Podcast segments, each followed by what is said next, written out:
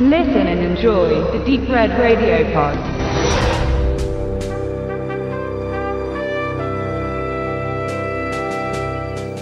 Bitte erschreckt nicht, liebe Hörer, und seid auch nicht zu sehr überrascht. Ich weiß, ihr habt an dieser Stelle sicher mit der vertrauten Stimme des Kollegen Wilken gerechnet, genau wie mit seiner dazugehörigen Fürstenberg-Expertise. Trotzdem habt ihr euch bei der Wahl dieses Podcasts nicht verklickt und seid bei American Fighter bzw. passender im Originaltitel American Ninja gelandet. Um meinen Fachkollegen auf dem Gebiet zu entlasten, habe ich mich bereit erklärt, diese Besprechung zu übernehmen, auch weil er gewisse kleine Ermüdungserscheinungen zeigte, die Vielzahl an ähnlich gearteten Streifen aus der Kurbel des polnischstämmigen B-Action-Regisseurs differenziert zu behandeln.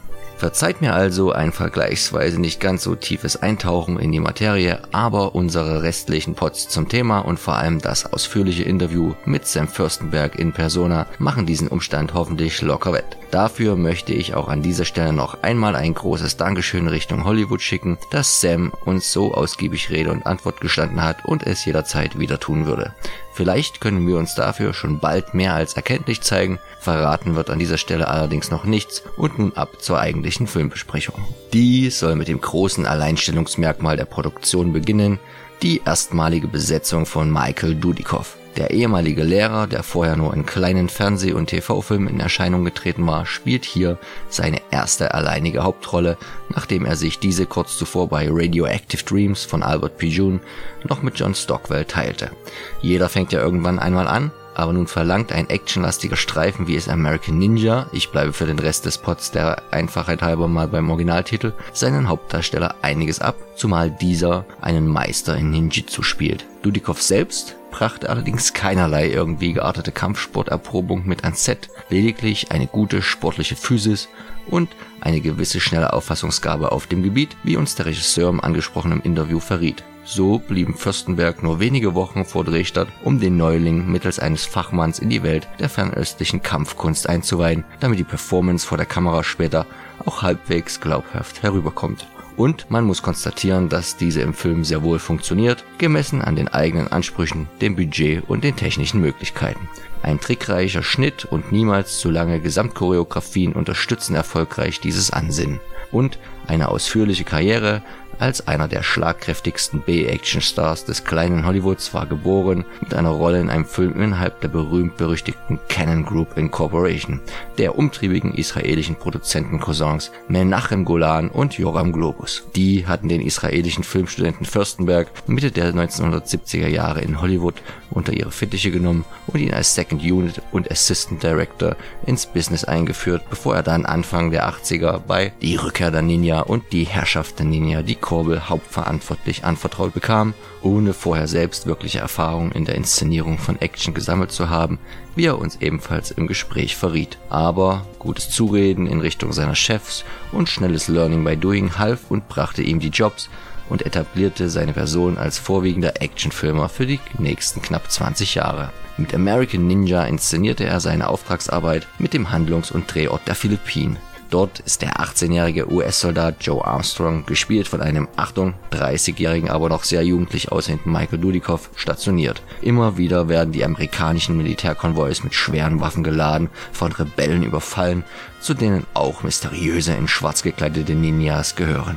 Als diese auf den Neuling Joe treffen, und der sich effektiv, aber rein instinktiv mit deren eigenen Kampfstil des Ninjitsu recht erfolgreich zur Wehr setzt, zieht er sich deren Argwohn auf sich, aber auch den seiner Vorgesetzten und Kameraden. Mit letzteren schließt er nach ersten Anlaufschwierigkeiten schnell Frieden, den Generälen bleibt er aber ein Dorn im Auge, denn es liegt der faule Geruch von Korruption und doppeltem Spiel in der Luft und Joe hat Lunte gerochen. Einen Love Interest in Form der Tochter des Kommandanten gibt es auch noch, eine Sache mehr, die dem jungen Marine Ärger einbringt.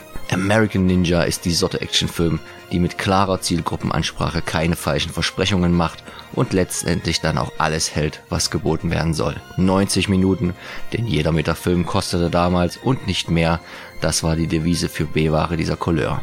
Zeit für umständliche Nebenhandlungen hatte man nicht, zu wichtig war es genug Action im Gezeigten unterzubringen, damit der Zuschauer gar nicht erst auf die Idee kommt, die Inszenierung tiefgründiger zu hinterfragen. Die anwesenden Schauspieler haben es sicher nicht ohne Grund ja nicht zu höheren filmischen Weihen geschafft, agieren aber alle noch in einem passablen und dem Produktionsniveau angemessenen Rahmen.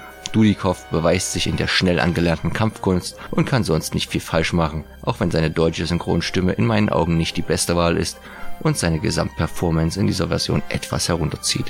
Steve James steht ihm als später verbündeter Corporal Curtis Jackson zur Seite, was er auch in zwei Fortsetzungen tun wird, eine mit und eine ohne Dudikoff, bevor der sympathische afroamerikanische Darsteller und ehemalige Stuntman mit nur 41 Jahren 1993 viel zu früh an Krebs verstirbt.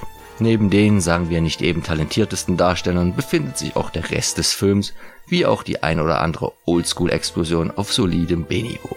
Das Drehbuch sollte man jetzt natürlich nicht nach feingeistigen Dialogen durchsuchen oder gar nach tiefschürfender Logik, wenn der schwarz gekleidete Ninja-Meister gegenüber seinem Auftraggeber angibt, es könne gar nicht sein, dass noch jemand außer ihm und seinen Schützlingen außerhalb Japans Ninjitsu beherrscht, mutet das schon ziemlich naiv bis putzig an. Wenn Joe ins Gespräch vertieft, dieses untermalend die angeordnete Strafarbeit des Mülltonnenleerens betreibt und minutenlang leere Müllsäcke aus im Abstand von 1,5 Metern aufgestellten Eimern entfernt, wirkt das ebenfalls unfreiwillig komisch und lädt zum Schmunzeln ein.